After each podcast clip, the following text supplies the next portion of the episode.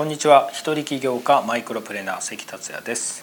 ゼロから億を稼ぐマイクロプレーナー思考をテーマに3分でわかる音声をお届けします。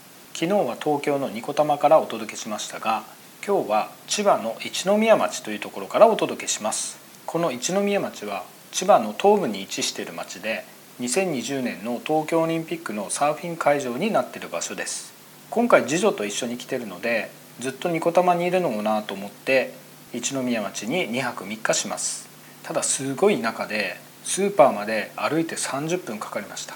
やはり地方は車がないと不便ですね。今日は海などに行って楽しみたいと思ってます。それでは今回のテーマは自分でコントロールできない悩みや不安のシンプルな2つの対処法です。人は誰でも何かしらの悩みや不安を抱えながら生きています。良いことばかりしか起こらなければ悩むこともないでしょうが良いことばかりじゃないのが人生ですよね。自分でコントロールできる範囲のことは自分次第でどうにでもなります。しかし自分でコントロールできないものが多々あると思います。例えば政治や社会や経済の動き天災事故など。そして最も大きいのは他人の言動かもしれません。そのようなことがあなたの悩みや不安の原因を作り出していることってないでしょうか。悩みや不安はあなたのビジネスや人生に影響を与えかねません。そこで今回は自分でコントロールできない悩みや不安にどう対処するかについてシンプルな対処法を2つご紹介します。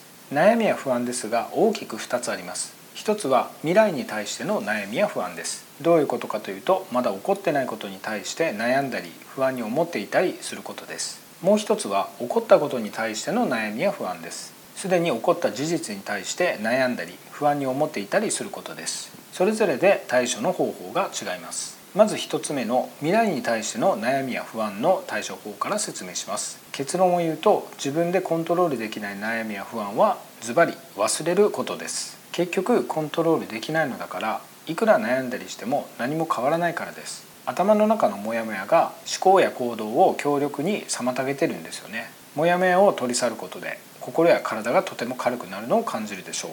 次に2つ目の起こったことに対しての悩みや不安の対処法です。これも結論から先に言います。それは起こったことを受け入れることです。何なんだったらよかったのにと考えたり国や社会環境人などのせいにしたりしても現状は何も良くなりません。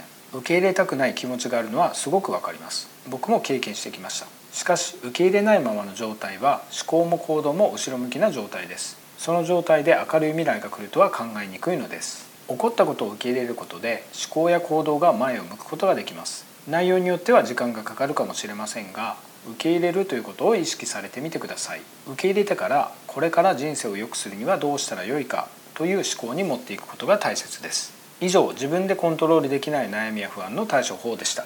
すごくシンプルな方法ですがいざやろうとすると感情がかなりの邪魔をしてくるケースがあるかと思います。その場合はコントロールできないことにフォーカスせずにコントロールできることにフォーカスされてみてください。一つの訓練のようですがこれが習慣化されるようになると次第に無意識にできるようになっていきます。今回は以上です。最後までお聴きいただきありがとうございました。この音声を気に入っていただけましたらシェアなどしていただけると嬉しいです。それではまた明日。